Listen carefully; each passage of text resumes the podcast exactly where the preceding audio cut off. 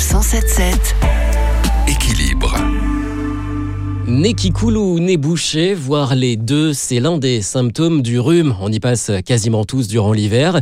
Pour en parler avec nous, le docteur Jean-Claude Soulary, médecin généraliste dans le Nord et vice-président du syndicat MG France. Alors docteur, est-ce que je dois aller euh, consulter forcément mon médecin en cas de rhume? Alors quand on a euh, un rhume, le nez bouché, le nez qui coule, des éternuements, euh, c'est quelque chose de banal. Euh, si ça s'accompagne pas de fièvre, si ça s'accompagne pas d'une fatigue anormale ou d'une faiblesse généralisée, il n'y a pas de raison de s'affoler et de consulter dans l'immédiat son médecin.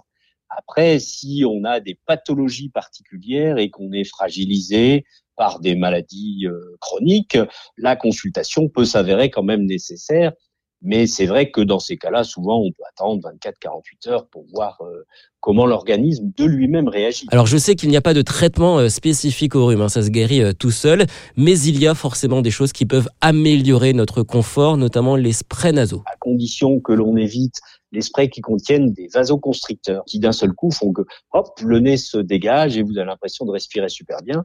Mais ces vasoconstricteurs sont des médicaments potentiellement dangereux parce que ils ont malheureusement aussi la potentialité d'aller boucher d'autres artères. Les gens qui abusent de ces médicaments peuvent, en cas de fragilité notamment, euh, avoir des accidents vasculaires cérébraux.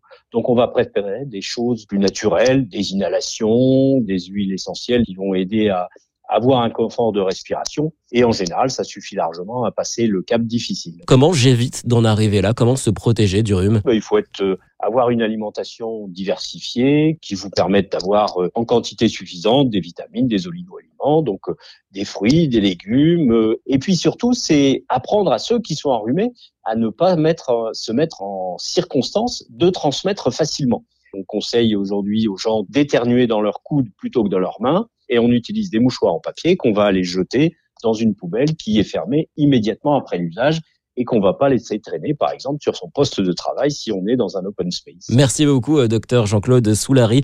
Sachez enfin qu'on guérit d'un rhume en environ euh, une semaine, sauf chez certains jeunes enfants où ça peut durer un peu plus longtemps. Retrouvez toutes les chroniques de Sanef 177 sur sanef177.fr.